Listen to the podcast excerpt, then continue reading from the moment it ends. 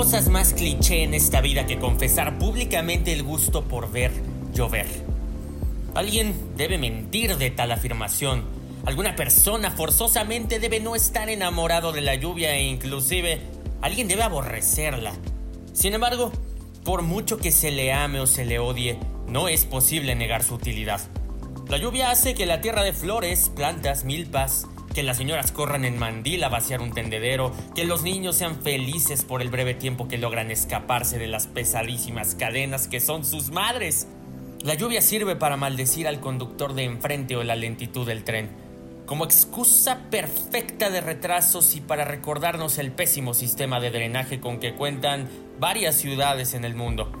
Con ella se busca un pecho conducido que brinde refugio y cariño, o se extrañan unos brazos muy lejanos como para brindar calor.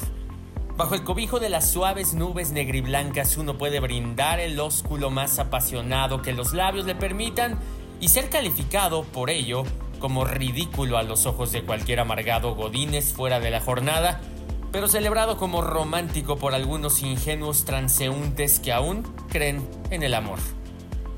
Por otro lado, no se puede ignorar la lluvia probablemente por su parecido innato con la conversación.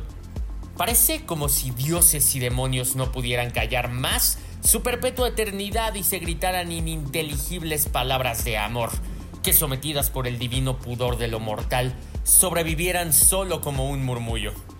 Por eso la lluvia da para pensar. Es una dama seductora que se viste de musa y además llueve desde que el hombre es hombre. Y en algún momento ha de surgir la pregunta, ¿Por qué Dios no se cansa de llover? Quizá por su función catalizadora que continúan las lloviznas y los huracanes, la lluvia nos hace amarnos más deprisa o más despacio según convenga. Aumenta los problemas, multiplica las dificultades. En fin, la lluvia es otra ciudadana que se hace presente regularmente a mediados del mes de junio. Un poco detestable a veces, sí, pero como a todo familiar lejano, se le extraña después de mucho tiempo ausente. Entonces, en lugar de recordar, cargar celosamente un paraguas, ¿por qué no velas con cenizas los recuerdos y sobre todo, no le dedicas tu odio porque sea cual sea la ciudad en la que te encuentres? Todos solemos llover a ratos. Raindrops are falling on my head. And just like the guy whose feet are too for his bed. Nothing seems to fit. Those raindrops are falling on my head, they keep falling. So I just did me some talking to the sun. And I said I didn't like the way he got things done.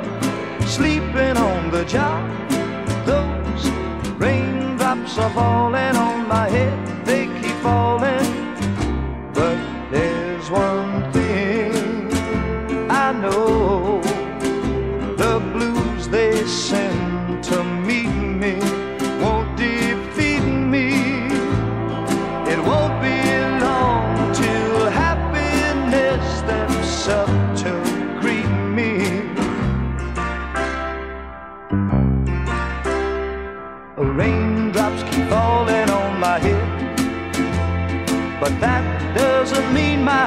soon be turning red.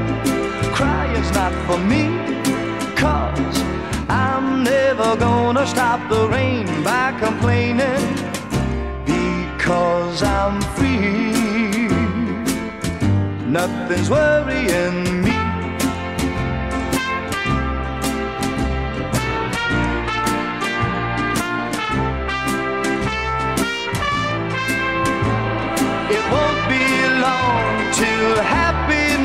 Steps up to greet me. Raindrops keep falling on my head, but that doesn't mean my eyes will soon be turning red. Crying's not for me, cause I'm never gonna stop the rain by complaining because I'm free. Nothing's worrying me.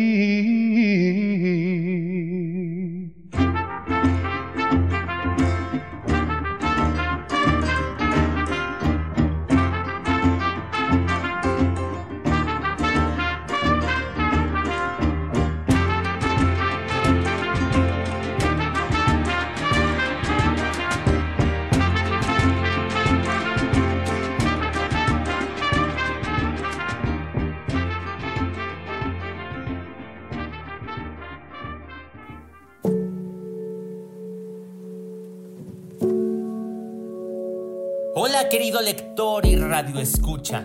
Ray Bradbury, sin lugar a dudas, es uno de los mejores escritores de su generación. La ciencia ficción, la fantasía, han dominado y han hecho que al menos un par de obras, Fahrenheit 451 y Crónicas Marcianas, estén situadas en la conversación particular de todo lector que quiere conocer un poco más sobre el existencialismo, por sobre todas las cosas en un ¿qué tal si? Las cosas fueran de cierta forma y no como actualmente las vivimos. Hoy hablaremos de un cuento que francamente es altísimamente desolador en todos los sentidos. No solamente por las descripciones que hace, sino el contexto en el que se encuentra y la ansiedad que representa un futuro cercano. Este futuro es 2026.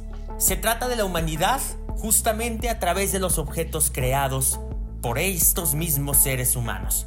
Es California, es 2026, ha habido una guerra nuclear que ha devastado a un pueblo, lo ha dejado prácticamente así como Chernobyl, y lo único que ha quedado en pie es una casa con un programa que tiene una especie de robots que siguen una rutina que ya está impuesta por la familia que vivía en ese momento ahí. La tragedia ha dejado a todos los miembros de la familia muertos, excepto alguien, el perro. Lo más impresionante de esta historia es que los robots siguen funcionando y es una crónica justamente de cómo los objetos continúan haciendo su lucha hasta que sucede otra cosa y la casa deja de existir finalmente con todo lo que lleva adentro.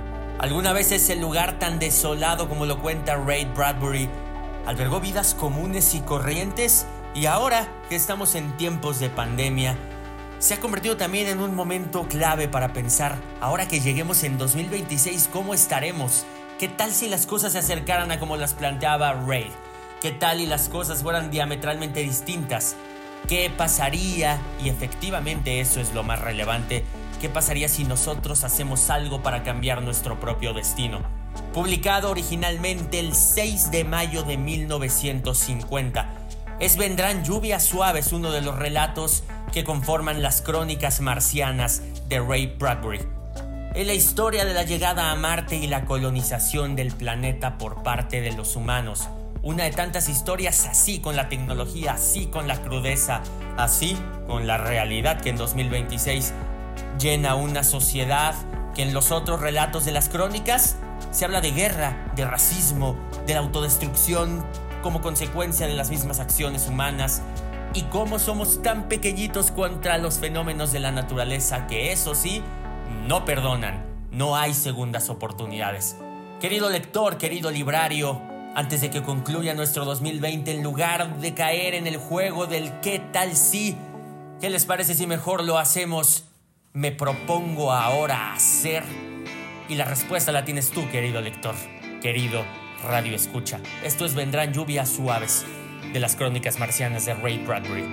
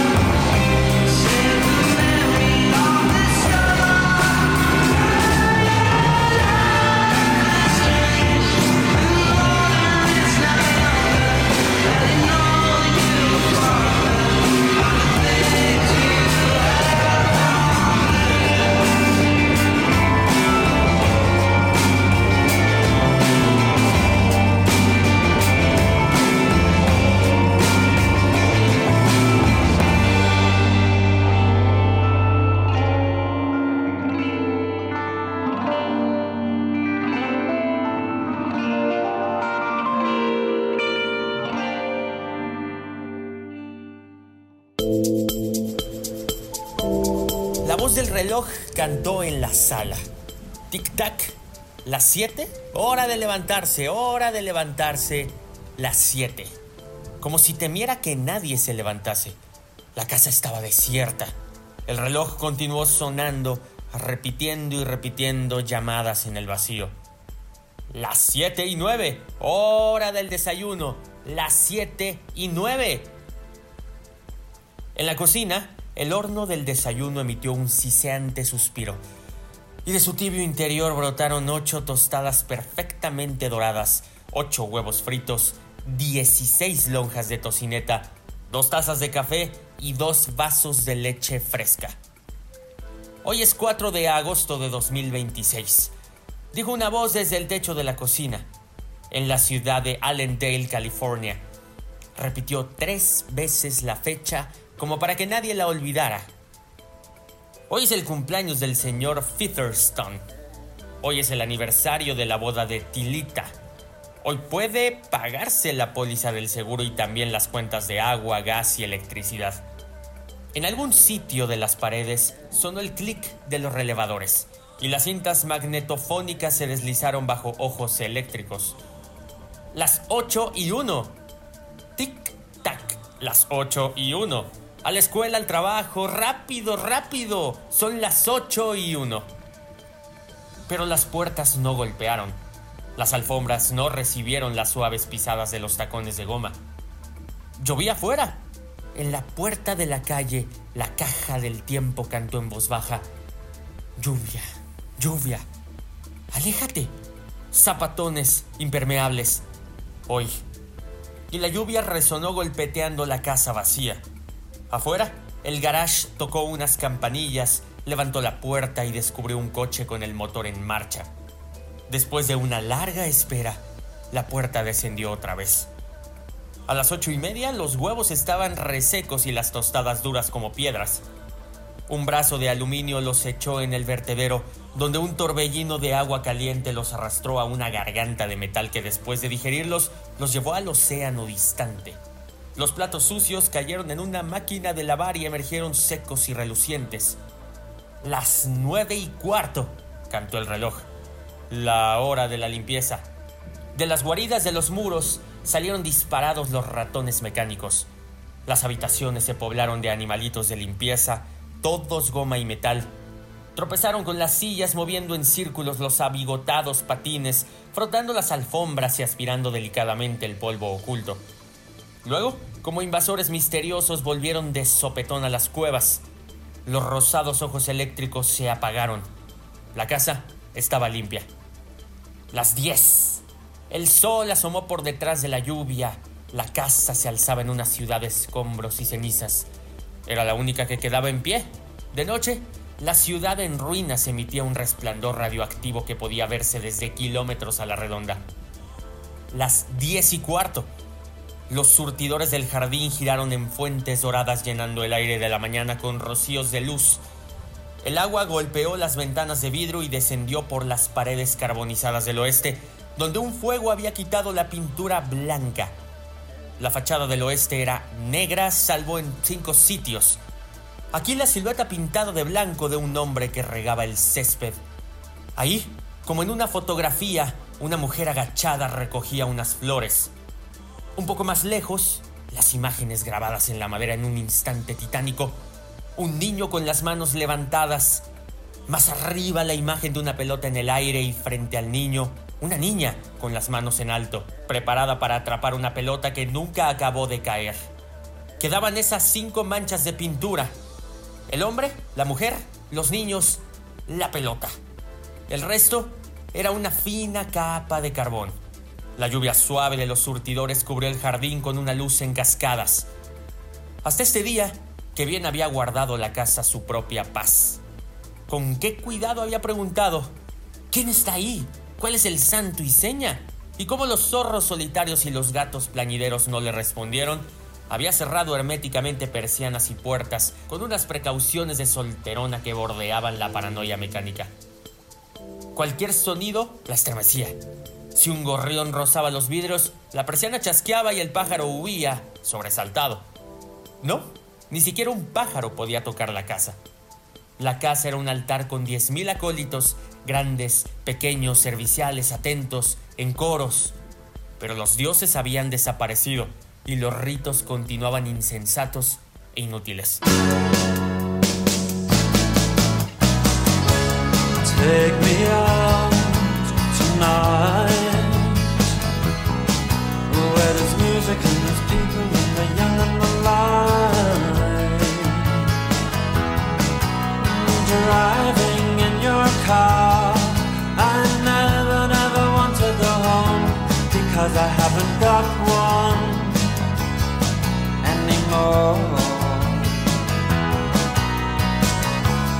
Take me out tonight Because I want to see people and I want to see light. Driving in your car. Oh please don't drop me home Because it's not my home, it's their home and I'm welcome no more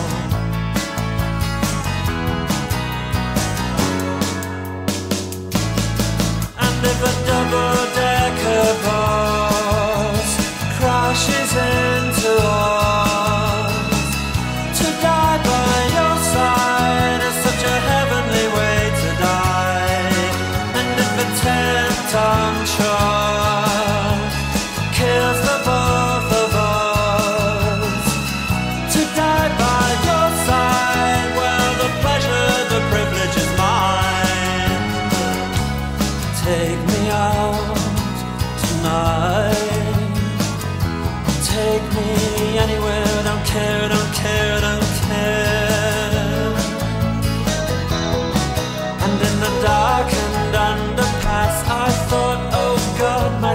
come at last. But then a strange fear gripped me, and I just couldn't ask. Take me out tonight. Oh, take me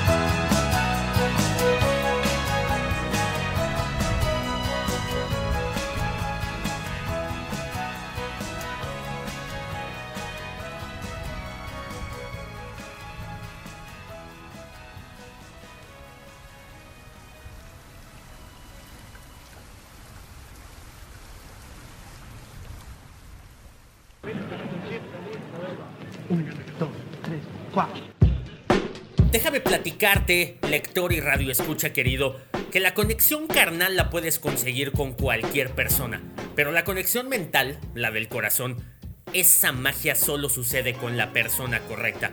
Ángel Garibay nos enseña sobre conexiones y tú eres esa persona correcta que debería estar aquí siguiendo todavía este librario.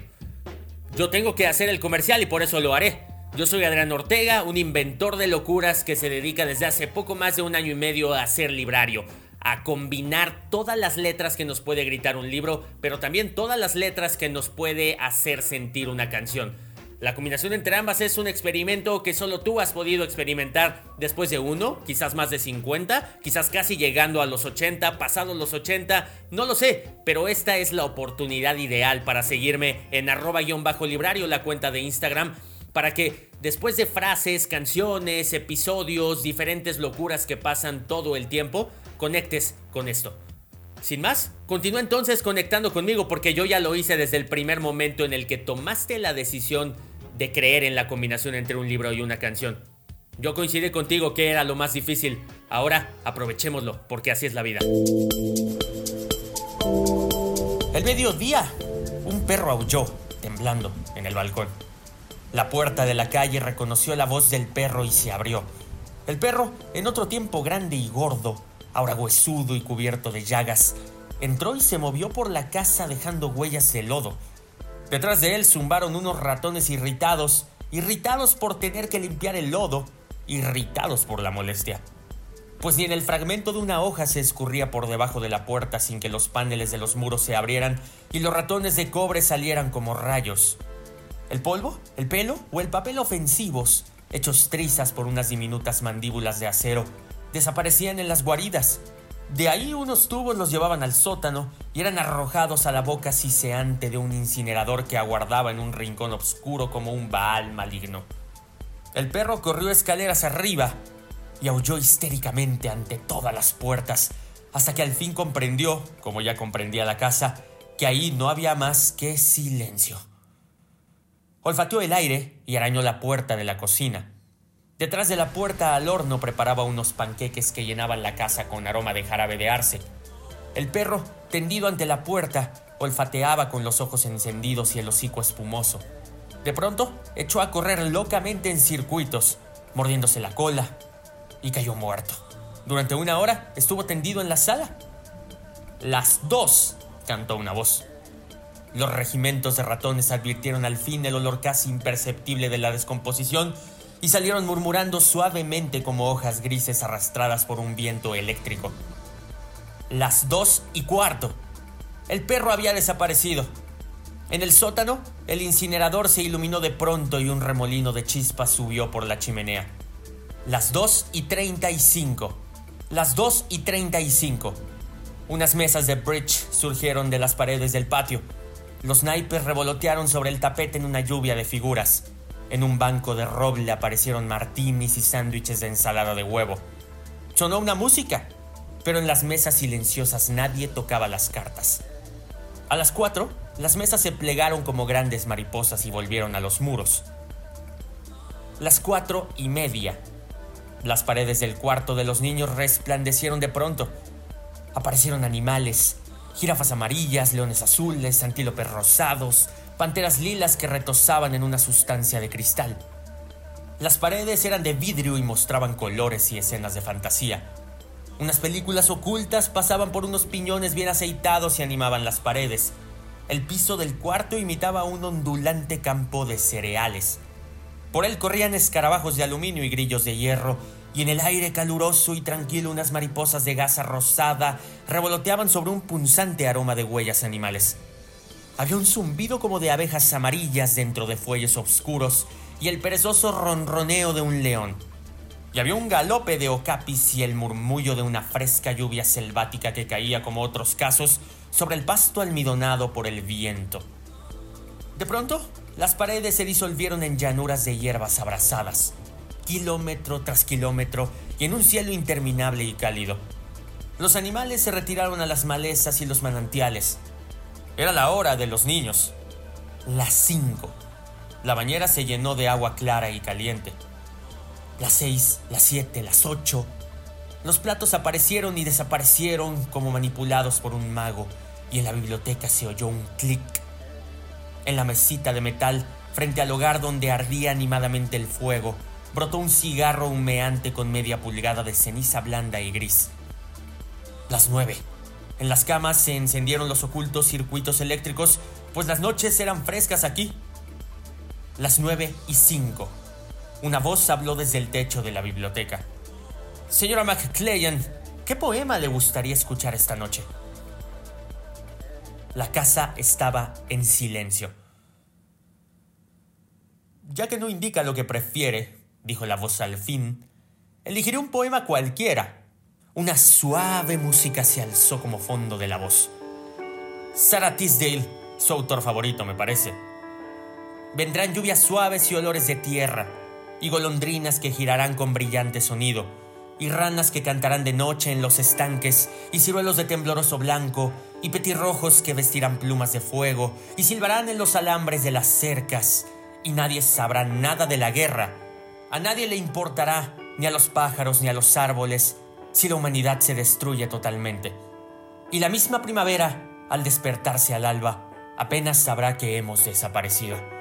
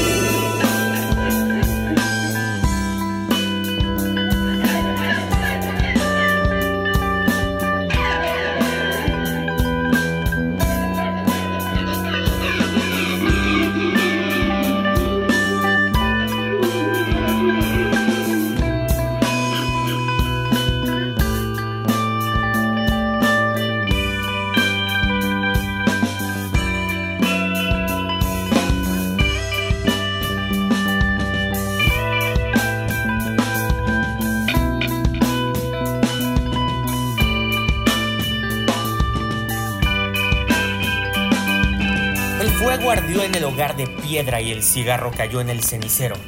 Un inmóvil montículo de ceniza. Las sillas vacías se enfrentaban entre las paredes silenciosas y sonaba la música. A las 10, la casa empezó a morir. Soplaba el viento, la rama desprendida de un árbol entró por la ventana de la cocina. La botella de solvente se hizo trizas y se derramó sobre el horno. En un instante las llamas envolvieron el cuarto. ¡Fuego! gritó una voz. Las luces se encendieron, las bombas vomitaron agua desde los techos pero el solvente se extendió sobre el linóleo por debajo de la puerta de la cocina, lamiendo, devorando, mientras las voces repetían a coro, ¡Fuego! ¡Fuego! ¡Fuego! La casa trató de salvarse. Las puertas se cerraron herméticamente, pero el calor había roto las ventanas y el viento entró y avivó el fuego. La casa se dio terreno cuando el fuego avanzó con una facilidad llameante de cuarto en cuarto en 10 millones de chispas furiosas y subió por la escalera. Las escurridizas ratas de agua chillaban desde las paredes, disparaban agua y corrían a buscar más. Y los surtidores de las paredes lanzaban chorros de lluvia mecánica. Pero era demasiado tarde. En alguna parte, suspirando, una bomba se encogió y se detuvo. La lluvia dejó de caer. La reserva del tanque de agua que durante muchos días tranquilos había llenado bañeras y había limpiado platos estaba agotada. El fuego crepitó escaleras arriba. En las habitaciones altas se nutrió de picazos y de matices, como de golosinas asando y consumiendo las carnes aceitosas y encrespando tiernamente los lienzos en negras virutas. Después el fuego se tendió en las camas, se asomó a las ventanas y cambió el color de las cortinas. De pronto, refuerzos. De los escotillones del desván salieron unas ciegas caras de robot y de las bocas de grifo brotó un líquido verde. El fuego retrocedió como un elefante que ha tropezado con una serpiente muerta. Y fueron 20 serpientes las que se deslizaron por el suelo, matando el fuego con una venenosa, clara y fría espuma verde. Pero el fuego era inteligente y mandó llamas fuera de la casa y entrando en el desván llegó hasta las bombas. ¡Una explosión! El cerebro del desván, el director de las bombas, se deshizo sobre las vigas en esquirlas de bronce. El fuego entró en todos los armarios y palpó las ropas que colgaban ahí. La casa se estremeció. Hueso de roble sobre hueso y el esqueleto desnudo se retorció en las llamas, revelando los alambres, los nervios, como si un cirujano hubiera arrancado la piel para que las venas y los capilares rojos se estremecieran en el aire abrasador. ¡Socorro, socorro! ¡Fuego! ¡Corran, corran! El calor rompió los espejos como hielos invernales, tempranos y quebradizos. Y las voces gimieron. ¡Fuego, fuego! ¡Corran, corran! Como una trágica canción infantil. Una docena de voces, altas y bajas, como voces de niños que agonizaban en un bosque, solos, solos. Y las voces fueron apagándose mientras las envolturas de los alambres estallaban como castañas calientes. Una, dos, tres, cuatro, cinco voces murieron. En el cuarto de los niños ardió la selva. Los leones azules rugieron, las jirafas moradas escaparon dando saltos, las panteras corrieron en círculos, cambiando de color y 10 millones de animales huyeron ante el fuego y desaparecieron en un lejano río humeante. Murieron otras 10 voces, y en el último instante, bajo la luz de fuego, otros coros indiferentes anunciaron la hora. Tocaron música, cegaron el césped con una segadora automática o movieron frenéticamente un paraguas dentro y fuera de la casa, ante la puerta que se cerraba y se abría con violencia. Ocurrieron mil cosas, como cuando en una relojería todos los relojes dan locamente la hora, uno tras otro, en una escena de maniática confusión, aunque con cierta unidad. Cantando y chillando los últimos ratones de limpieza, se lanzaron valientemente fuera de la casa, arrastrando las horribles cenizas.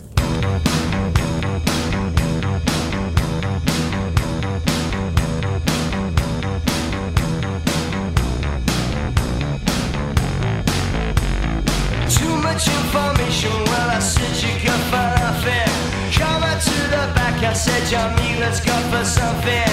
Guess I better tell you now, guess I better realize. Singing for your questions, but you stolen all my answers. Too much entertainment, drunk my nights out on the corner. Tell me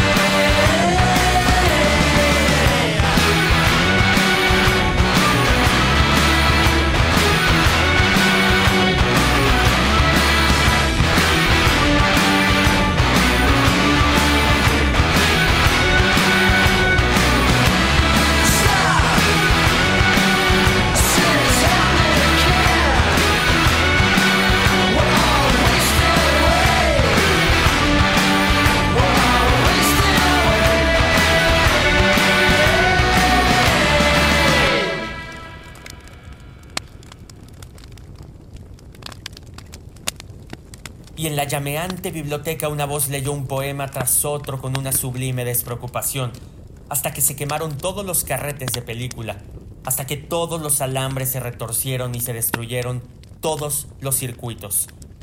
El fuego hizo estallar la casa y la dejó caer, extendiendo unas faldas de chispas y de humo. En la cocina, un poco antes de la lluvia de fuego y madera, el horno preparó unos desayunos de proporciones psicopáticas. Diez docenas de huevos, seis hogazas de tostadas, veinte docenas de lonjas de tocineta que fueron devoradas por el fuego y encendieron otra vez el horno que siseó histéricamente. El derrumbe, el desván se derrumbó sobre la cocina y la sala. La sala cayó al sótano, el sótano al subsótano. La congeladora, el sillón, las cintas grabadoras, los circuitos y las camas se amontonaron muy abajo como un desordenado túmulo de huesos. Humo y silencio. Una gran cantidad de humo. La aurora se asomó débilmente por el este.